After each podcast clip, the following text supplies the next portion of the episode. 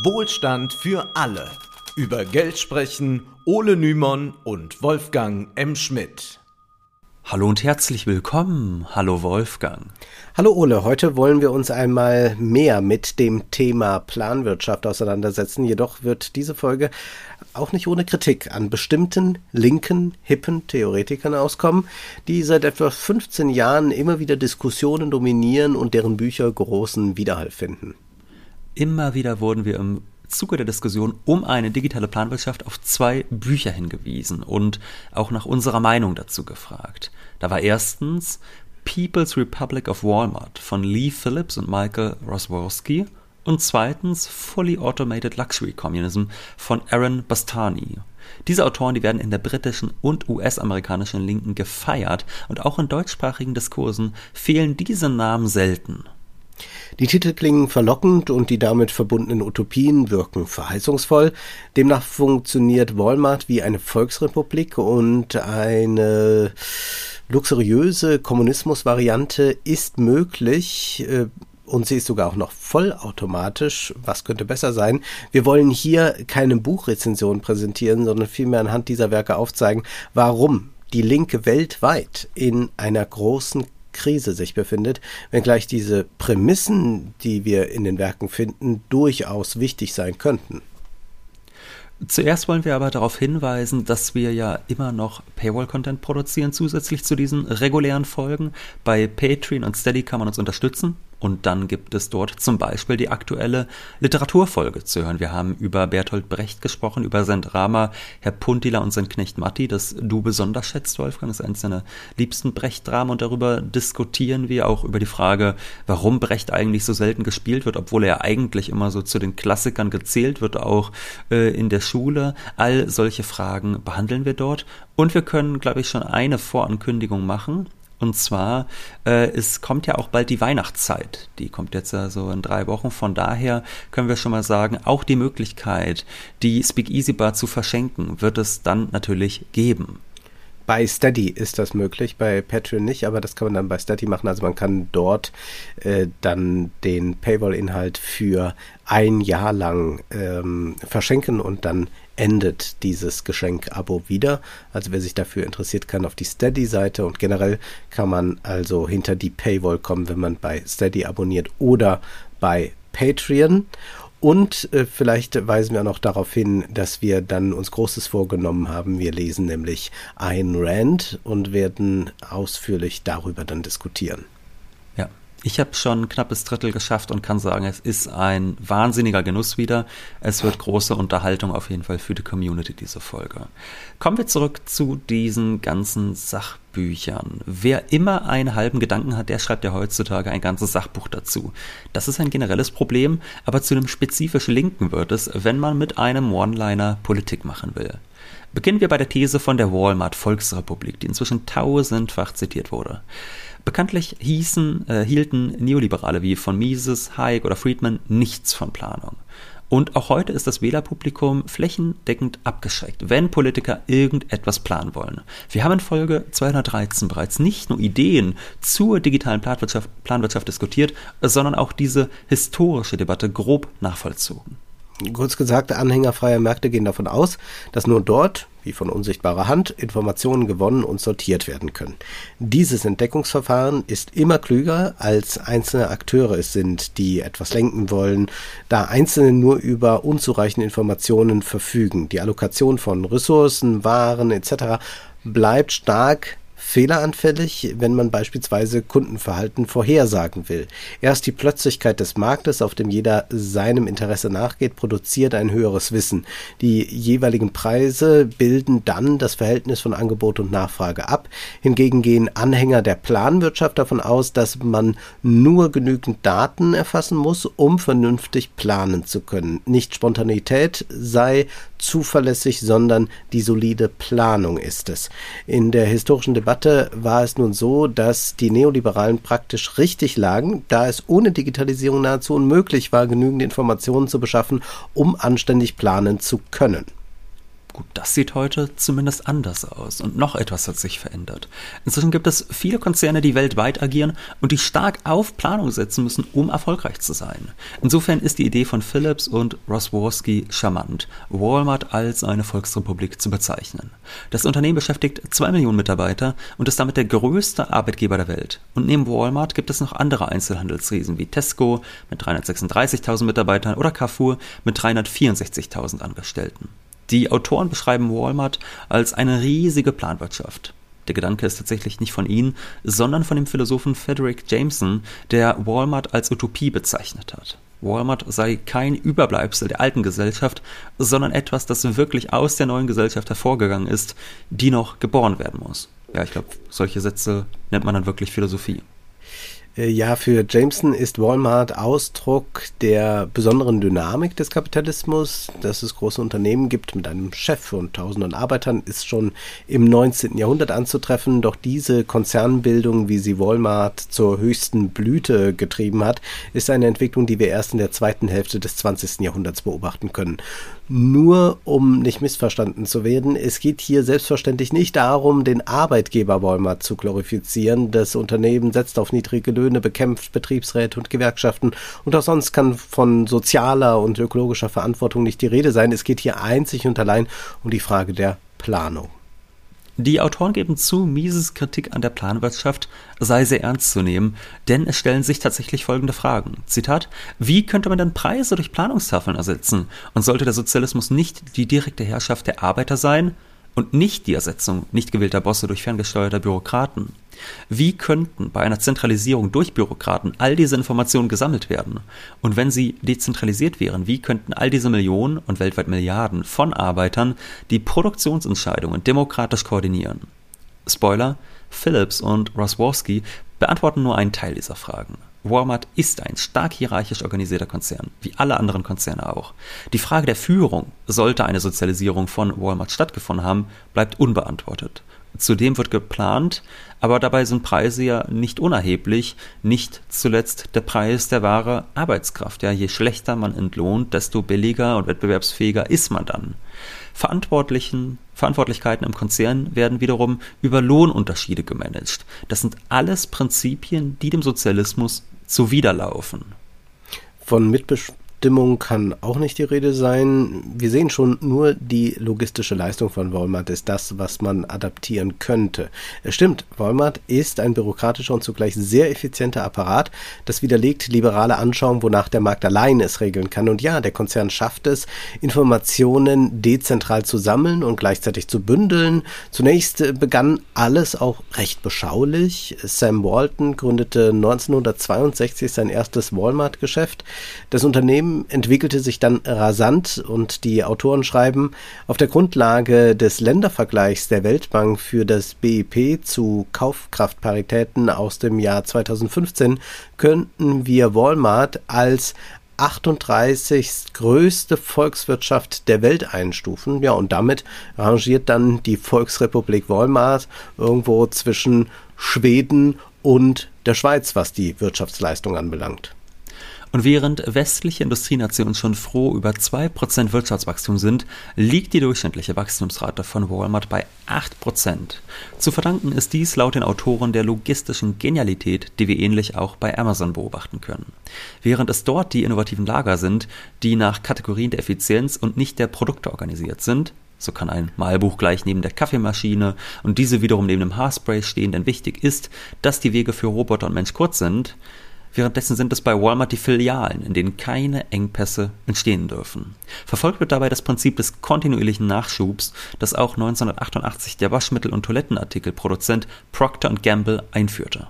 Philips und Rosworski schreiben, Kontinuierlicher Nachschub ist eine etwas falsche Bezeichnung, da das System eigentlich nur eine sehr häufige Wiederauffüllung vorsieht, vom Lieferanten zum Vertriebshändler und von dort zum Einzelhändler. Wobei die Entscheidung über die Menge und den Zeitpunkt des Nachschubs beim Lieferanten und nicht beim Einzelhändler liegt. Ziel war es, den Peitscheneffekt oder englisch ausgedrückt den Bullwhip-Effekt zu umgehen. Das Bild sieht wie folgt aus, also man hat so eine Peitsche in der Hand und dann weiß man, wenn man die so losschlägt, dann macht die immer größere Wellen. Und der Kunde steht nun quasi mit der Peitsche in der Hand, also der fragt einen Artikel äh, mehr nach als sonst, ja, kauft äh, das Supermarktregal leer, kauft zum Beispiel Rasierklingen, da waren fünf noch vorrätig, plötzlich sind keine mehr da. Und äh, dieser Peitschenschlag, der löst nun etwas aus. Zunächst einmal ist das sehr klein, ja, sind halt fünf Klingen weniger, aber dann entsteht so eine Wellenbewegung und diese Welle wird größer, je weiter weg sie vom Endkunden dann ist. Der Einzelhändler spürt den Schlag erst gering, es dauert etwas, dann fragt er beim Großhändler nach, dann vergeht wieder Zeit, bis der Großhändler beim Produzenten angekommen ist und sagt, äh, wir müssen die Produktion erhöhen und dann ist aber dieser Peitschenhieb schon sehr stark, auch deshalb, weil ja viele Einzelhändler plötzlich eine erhöhte Nachfrage aus irgendwelchen Gründen erleben und dieser Nachfrage müssen sie nachkommen, müssen also äh, dem Produzenten über eine ja doch sehr lange äh, Kette Bescheid geben, dass sie eigentlich mehr brauchen. Und schon hat man es vielleicht sogar mit einem Engpass zu tun. Ein extremes Beispiel dafür war sicherlich der Engpass von Mehl und Hefe beim ersten Lockdown. Um Engpässe zu verhindern, setzt man auf einen Bestandspuffer, auch Sicherheitsbestand genannt, sodass bei höherer Nachfrage nicht gleich das gesamte System ins Wanken gerät.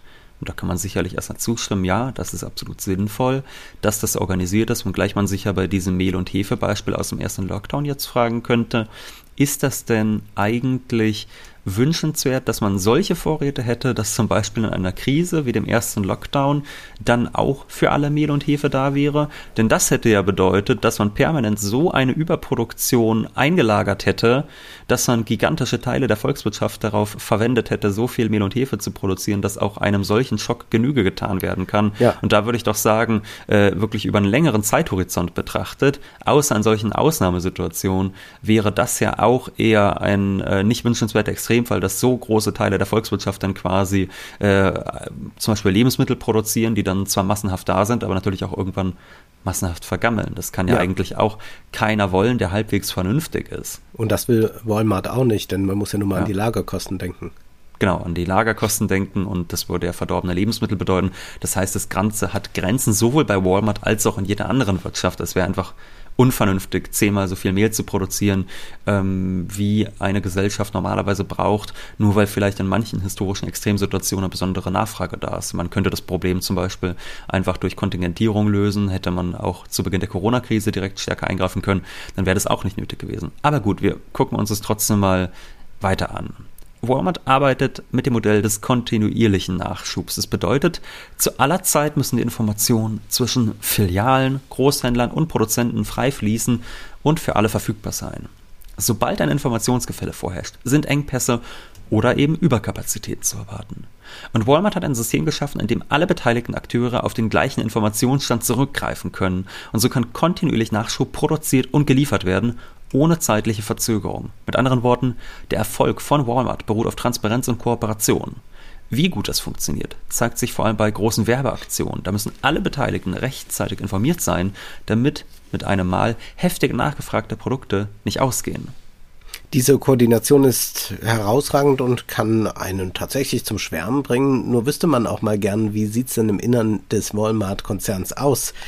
Interessant wäre, den Weg eines wechselhaft nachgefragten Produkts nachzuverfolgen, aber genau das leistet das Buch nicht. Um es klar zu sagen, People's Republic of Walmart ist ein reiner Clickbait-Titel und eigentlich eine große Frechheit, denn die Autoren setzen sich auf den 250 Seiten insgesamt gerade einmal 15 Seiten lang mit Walmart auseinander. Sie haben recht, wenn sie schreiben, dass Sozialismus auch Logistik ist, aber indem sie sich nicht die geringste Mühe machen, die Walmart-Logistik zu erklären und davon abzuleiten, wie ein sozialistisches Wirtschaften auch in anderen Bereichen möglich wäre, vertun sie die Chance, einen seriösen Vorschlag zu unterbreiten. Ja, und diese Logistik kann man ja bewundern und man kann auch sagen, äh, ein Teil dieser Logistik mit dieser bestimmten Lagerhaltung etc., das könnte man ja sinnvollerweise auch im Sozialismus so betreiben. Aber das ist eben nicht alles. Wir haben ja über die Kritik des Gotha-Programms gesprochen und da hat Marx ja festgehalten, dass die entscheidende Frage des Sozialismus nicht die Verteilung, sondern schon die Produktionsseite ist. Und hier sehen wir eigentlich einen starken Fokus auf diese Verteilungsfrage, dass man sagt, wie schafft man es, die perfekte Distribution der bereits fertigen Waren, dass diese Distribution reibungslos stattfindet durch diese bestimmte Form ähm, der Lager Lagerhaltung und der Transparenz unter den Unternehmen etc. Aber die ganz großen Produktionsfragen, wie anders produziert werden könnte, die werden da nicht geklärt. Wirklich interessant wird es nur, wenn das Gegenmodell von Walmart erklärt wird. Die Autoren beschäftigen sich mit der inzwischen untergegangenen Sears Holding Corporation, die Werkzeuge und Haushaltsgeräte vertrieb. Der Vorstandsvorsitzende war Edward Lampert, der ein Verfechter, ein Verfechter des freien Marktes ist. Seine Lieblingsautorin ist Ayn Rand und seine 87 Meter lange Yacht heißt Fountainhead. Lampert kam auf die glorreiche Idee, die Wettbewerbsideologie in sein Unternehmen zu implementieren. In der Regel gibt es zwar in größeren Firmen immer verschiedene Einheiten, aber eigentlich sollten alle ja an einem Strang ziehen. In gewisser Weise können Unternehmen generell und nicht speziell Walmart als kleine Planwirtschaften beschrieben werden, die aber dann auf einem freien Markt ihren Konkurrenten gegenüberstehen. Lampert aber genügte dieses Konkurrenzverhältnis nicht, weshalb er sich entschied, sein Unternehmen in insgesamt 40 untereinander konkurrierende Einheiten aufzuteilen. Die Abteilung für Werkzeuge beispielsweise konkurrierte dann nicht nur mit der Abteilung für Haushaltswaren, sondern auch mit der Abteilung Personalwesen, Bekleidung oder IT. Lambert glaubte, so werden sich alle besonders anstrengen, um im Wettbewerb bestehen zu können. Was Lambert allerdings nicht bedachte, war die Tatsache, dass sich zwar alle besonders anstrengen, dass es aber nicht dazu führt, dass es dann gesamtwirtschaftlich dem Unternehmen besser geht. Wo es keine Kooperation gibt, schlägt ein Kapitalist den anderen tot. Das liegt in der Logik der Sache. Wir können das auf europäischer Ebene Ebene gut beobachten. Formal bildet man zwar eine Einheit, die immer wieder in Sonntagsreden heraufbeschworen wird, in der Realität aber stehen sich die Mitgliedstaaten als Konkurrenten gegenüber, so versucht die deutsche Autoindustrie die Konkurrenz aus den Nachbarländern möglichst klein zu halten. Und ähnliches war jetzt bei Sears zu beobachten. Die Autoren schreiben, dass Lampert auf die Idee kam, die weithin vertraute Haushaltsgerätemarke Kenmore von Sears zwischen der Haushaltsgeräteabteilung und der Markenabteilung aufzuteilen. Erstere musste der letzteren für jede Transaktion Gebühren zahlen. Der Verkauf von Geräten, die nicht von Sears stammen, war für die Haushaltsgeräteabteilung jedoch profitabler, so dass sie begann, Konkurrenten von Kenmore-Produkten eine bessere Platzierung in den Geschäften anzubieten, was die Gesamtrentabilität untergrub. Das ist jetzt nur ein Beispiel dafür, wie die interne Konkurrenz auf Dauer die Rentabilität schwächte. Festhalten können wir, dass jedes Unternehmen planen muss und dass es dazu möglichst viele Daten sammelt und auswertet und dass Kooperationen den wirtschaftlichen Erfolg vergrößert. Walmart ist in seiner Dimension eine von wenigen Ausnahmen. Grundsätzlich aber ist die Betriebswirtschaft der Planung nicht feindlich gesinnt, fragt sich jetzt nur, wie die betriebswirtschaftliche Ebene mit der volkswirtschaftlichen zusammengebracht werden kann. Darauf geben Philips und Rosworski keine zufriedenstellenden Antworten. Sie tun zwar so, als seien sie unglaublich fortschrittliche Linke, doch in Wahrheit kleben sie wie Kletten an der Vergangenheit zum hundertsten Mal, erzählen die sie die Geschichte vom ersten sowjetischen Mann im All, vom Manhattan Project, vom äh, Cybersyn, von Allende. Das alles kann man auch woanders cleverer, besser lesen. Es ist schrecklich repetitiv wie dann planwirtschaftliche Debatten wiedergegeben werden. Äh, wenn die Autoren dann doch mal in der Gegenwart ankommen, liest man Passagen wie diese zu Telefongesellschaften, anstatt einen komplexen Prozess zu schaffen, der letztlich einigen wenigen großen Akteuren zugutekommt, könnten sich die Regierung heute dafür entscheiden, ein öffentliches Mobilfunkunternehmen zu betreiben, was einen weiteren Schritt auf dem Weg zu einer stärkeren Sozialisierung darstellen würde. Ja, das äh, ist etwas, was man so unterschreiben kann. Man fragt sich nur, was hat das jetzt gerade mit dem Walmart-Thema zu tun? Ja, erstens das und zweitens unterstellt es dann natürlich dem Staat einen Zweck, den er einfach nicht hat. Ja, das ist mhm. ja mit Sicherheit so, dass die Privatisierung der Mobilfunknetzwerke den Bürgern wenig hilft, aber darum geht es dem bürgerlichen Staat ja auch nicht. Wo immer neue Märkte erschlossen werden können, will man dies ermöglichen, außer vielleicht bei so einigen ganz essentiellen Sachen, die dann, wo man sagt, die sind jetzt irgendwie sicherheitstechnisch oder so zu bedeutsam. Aber abgesehen davon gilt ja erstmal die Devise, dass Privatisierung eine runde Sache ist. Und daran liegt dann der Sinn der Privatisierung. Das ist unter kapitalistischem Gesichtspunkt eine rationale Entscheidung. Und es mag ja auch sein, dass Walmart logistisch betrachtet ein protosozialistisches System ist, nur wie überführt man es in einen tatsächlichen Sozialismus? Auch dazu schweigen die Autoren. Und sie schreiben dann im Fall von Amazon, dass das Unternehmen sogar mit fremden Unternehmen kooperiert, und da haben sie auch recht, da erklären sie, in Anlehnung an die horizontale Integration von Walmart hat das Unternehmen sogar damit begonnen, die Hersteller der Produkte, die es verkauft, in sein Vertriebsnetz einzubinden, indem es seine eigenen Mitarbeiter in den Fabriken und Lagerhäusern einiger seiner wichtigsten Lieferanten einsetzt. Im Rahmen des sogenannten Vendor Flex Programms kann die Anzahl der Pflaster, die Johnson Johnson produziert, zum Teil vom Bedarf von Amazon abhängen. Dadurch erhält der Einzelhandelsriese eine Rolle bei der Steuerung der Produktion, die über seine eigenen Unternehmensgrenzen hinausgeht. Nur findet diese Kooperation ja nur deshalb statt, weil sie für beide Unternehmen gleichermaßen profitabel ist. Dem Magazin Wired ist zuzustimmen, wenn es Amazon als eine riesige, vernetzte, intelligente Maschine zur Befriedigung von Verbraucherwünschen bezeichnet, doch geschieht das als sekundärer Effekt. Primär geht es Amazon darum, Profite zu machen. Damit dies möglichst gut gelingt, muss man mehr wissen als der einzelne Kunde, mehr wissen als die Konkurrenten, man muss in Logistik investieren. Schon 2017 hatte Amazon Technologies 2170 Patente in den USA angemeldet. Außerdem profitiert Amazon von unbezahlter Kundenarbeit, wenn Kunden ausführliche Bewertungen zu Produkten verfassen. Philips und Rosworski schreiben, Amazon betreibt in erster Linie Bedarfsermittlung. Stimmt, und sicherlich könnte man diese Technik im Sozialismus gut gebrauchen, aber ist das wirklich eine derart bahnbrechende These, da wir doch alle wissen, dass Marx das fortschrittliche Stadium des Kapitalismus als Bedingung für den Sozialismus angesehen hat. So sehr die technischen Möglichkeiten heute gegeben sind, so sehr hapert es an politischer Umsetzung. Zuzustimmen ist auch der These, unzählige Verbesserungen werden jeden Tag von Arbeitern an Fließbändern oder Computerschreibtischen gemacht, die keine Anerkennung erhalten. Das stimmt, nur solange die Produktion nicht vergesellschaftet ist, nützt diese Erkenntnis wenig. Und auch im Sozialismus wäre es dann ja so, dass das gar nicht so wäre, dass man dann sagt, die sollen jetzt besonders belohnt werden, also wie es vielleicht im Kapitalismus äh, viele sich wünschen, dass man dann sagt, die sollen ja. eine besondere Belohnung für die Innovation bekommen, sondern dann sollte ja eigentlich die Innovation um der Innovation willen der Anreiz sein für die Menschen, was zu verbessern und nicht der pekuniäre Anreiz. Und an einer Stelle heißt es dann, in einer Nicht-Marktwirtschaft geht es nicht darum, dass zügellose zentrale Planer oder ebenso zügellose Programmierer oder ihre Algorithmen die Entscheidungen für den Rest von uns treffen. Ohne demokratischen Input von Verbrauchern Produzenten, die tägliche Erfahrung von Millionen von lebenden Wirtschaftsteilnehmern kann Planung nicht funktionieren. Die Demokratie ist kein abstraktes Ideal, das an all dies angehängt wird, sondern ein wesentlicher Bestandteil des Prozesses.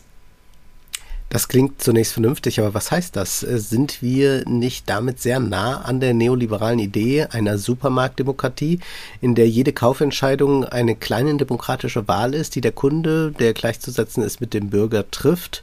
Milton Friedman schrieb einst, wenn Sie täglich im Supermarkt wählen, bekommen Sie genau das, wofür Sie gestimmt haben und alle anderen auch. Die Wahlurne erzeugt Konformität ohne Einstimmigkeit. Der Markt erzeugt Einstimmigkeit ohne Konformität.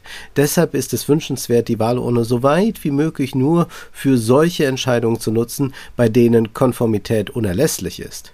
Nun wollte Friedman damit die Marktdemokratie feiern, wenn aber ein Sozialismus nach diesem Feedback-System aufgebaut wäre, könnte man dann auch von einem demokratischen Sozialismus sprechen? Nun, das wäre vielleicht ein sehr einseitig auf den Konsum gerichtetes Verständnis von Demokratie, aber ja, tatsächlich würde es der Planwirtschaft erstmal die autoritäre Struktur nehmen, dass da von oben entschieden wird. Nur äh, muss man dann ja auch irgendwie dem entgegenhalten, naja, diese Anmaßung von Wissen ist es ja durchaus, die den Sozialismus ausmacht.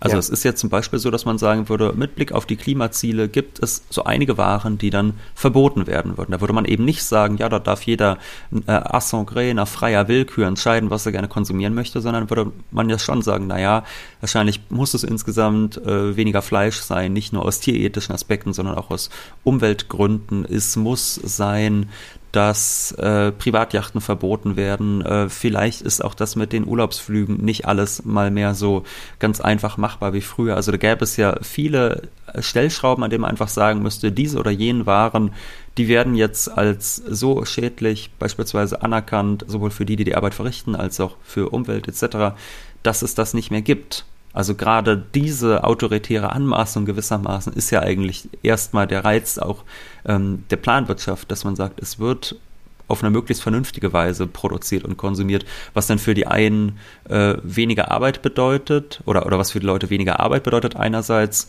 ähm, und auch andere Schäden dann wegnimmt. Und ich glaube, das ist einfach etwas sehr Wichtiges, das man äh, verstehen muss, wenn man über die Planwirtschaft spricht. Weil wenn man ansonsten sagen würde, naja, alle konsumieren so wie vorher, dann kann man es ja gleich lassen, wenn weiterhin Jeff Bezos äh, sagen kann, ich hätte jetzt gerne Yacht und dann stellt ihm die Gesellschaft eine Yacht hin. Das kann ja, es geht nicht nur darum, sein.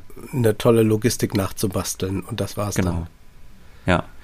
Und wie sich das jetzt gestalten ließe, dass quasi aus diesem System ein neues erwächst, ein sozialistisches System erwächst, das verraten Phillips und Rosworski nicht.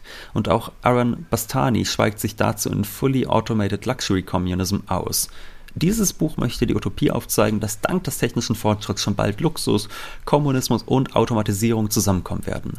Auch hierbei handelt es sich um einen rein Clickbait-Titel, der ein paar Fetzen aus Marx Maschinenfragment zitiert, um daraus zu schlussfolgern, dass bald ein hochtechnisierter Kommunismus möglich sein könnte.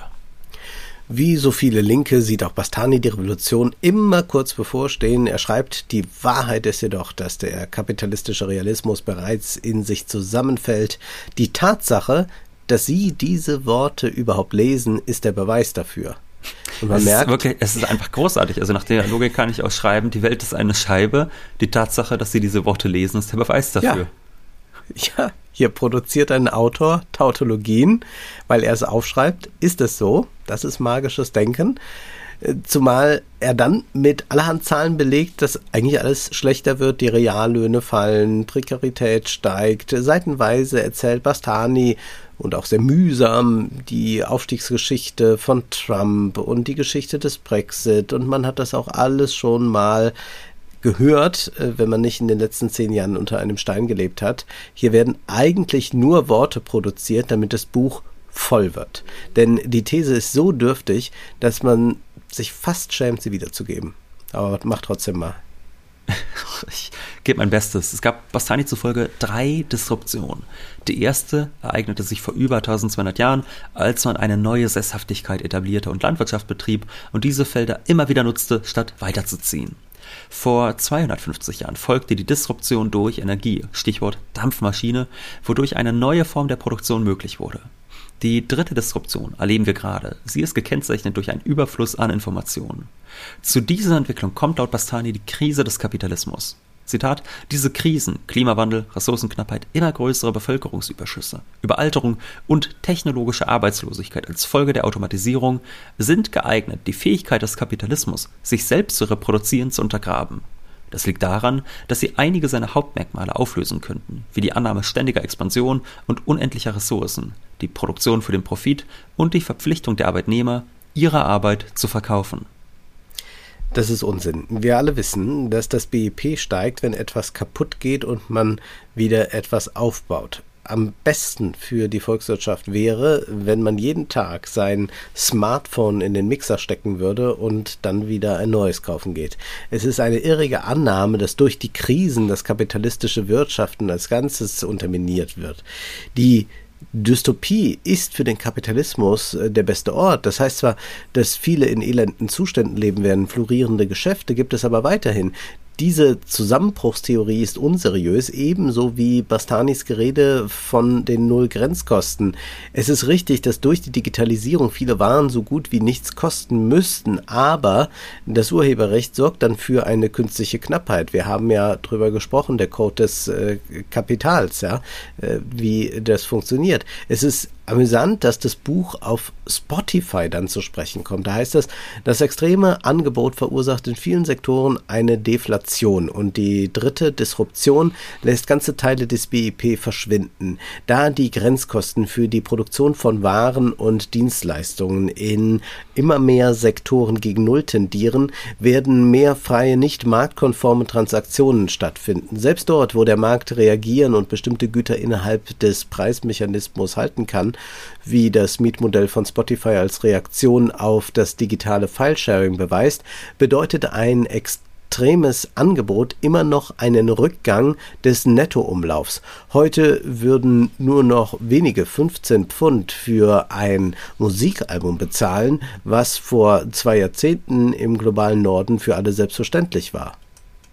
Das mag für diesen Bereich stimmen. Und das haben wir auch in Bezug auf Netflix schon mal festgestellt.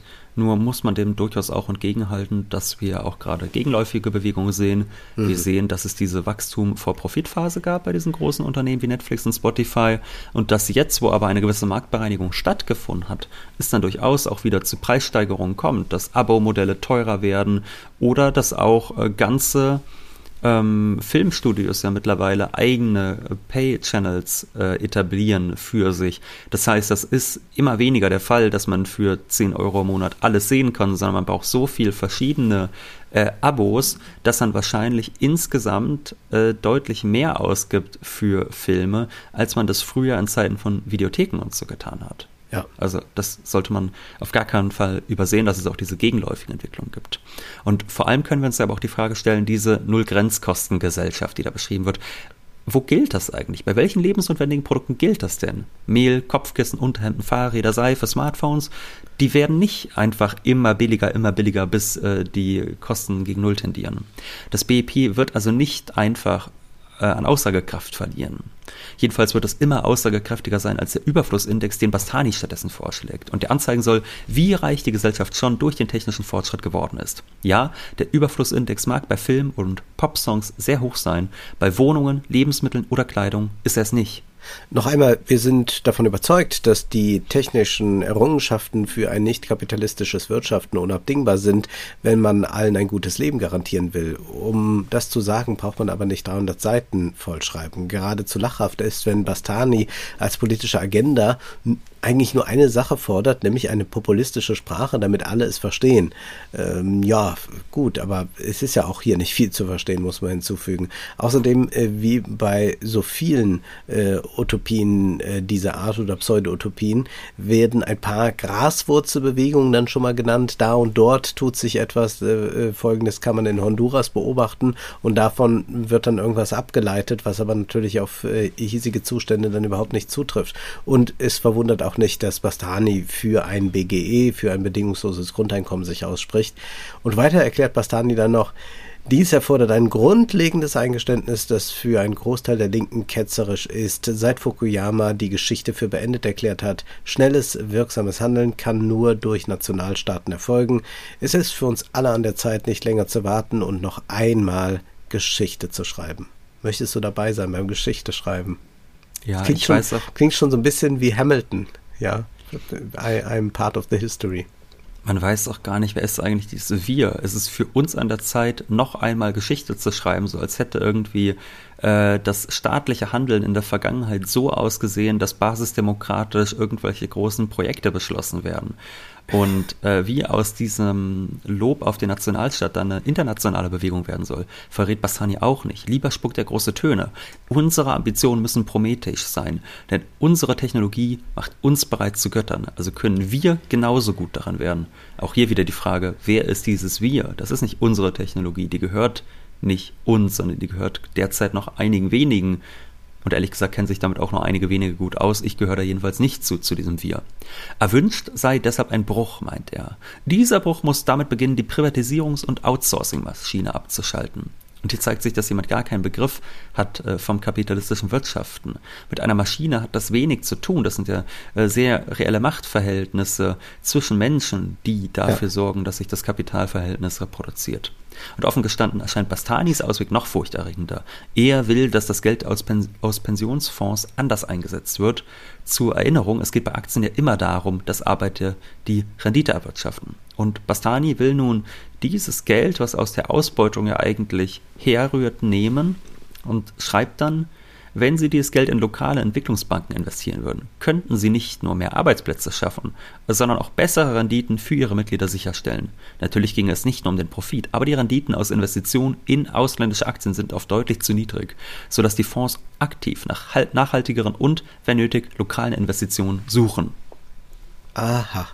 Also Profit und damit Ausbeutung sollen bleiben, nur bitte stattfinden möchte das in heimischen Märkten mit heimischen Unternehmen, da die ja auch viel profitabler sind als ausländische. Das ist ziemlicher Quatsch, denn diese Pensionsfonds werden ja dort investiert, wo die höchste Rendite zu erwarten ist. Und äh, Bastani tut so, als würden äh, alle aus Jux und Tollerei im Ausland investieren. Albern ist auch, dass Bastani meint, dass durch den Energiewandel die Ungleichheit eingeebnet werde. Er sagte, wenn sich die Photovoltaik in den Haushalten so schnell verbreiten wie die Mobiltelefone seit den 2000er Jahren, werden die scheinbar unüberbrückbaren Klüfte zwischen Arm und Reich in Bezug auf Elektrizität, sauberes Trinkwasser und Lebensstandard in außerordentlich kurzer Zeit überwunden werden.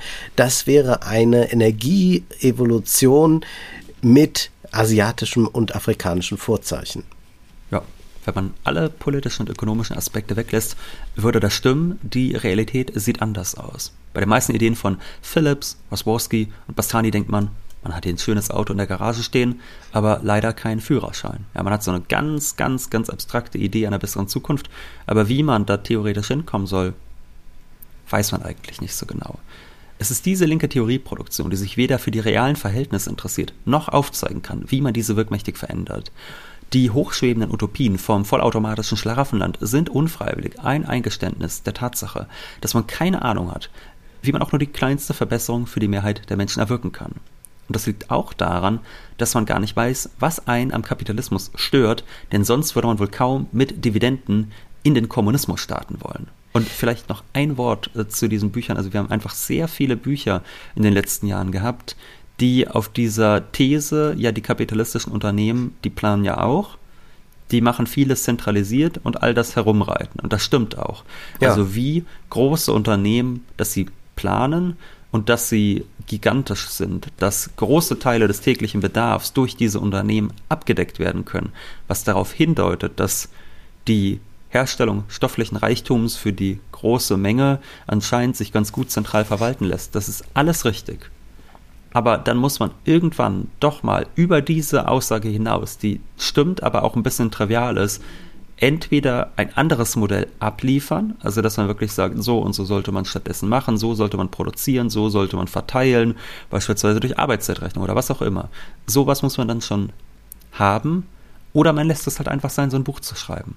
Das ja, sind die zwei Optionen. Oder man geht ganz empirisch vor und beschreibt einfach mal, wie dann so ein großes Unternehmen tatsächlich funktioniert. Das wäre ja ein interessanter Einblick.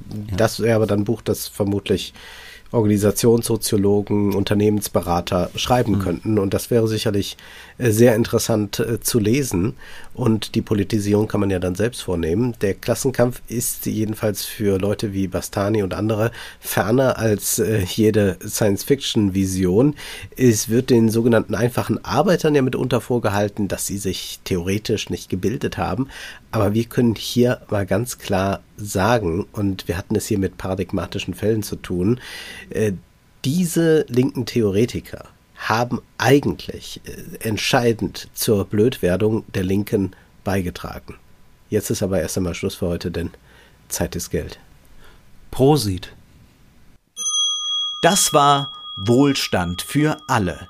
Ihr könnt uns finanziell unterstützen über paypal.me Schrägstrich Ole und Wolfgang oder über die in der Beschreibung angegebene Bankverbindung. Herzlichen Dank.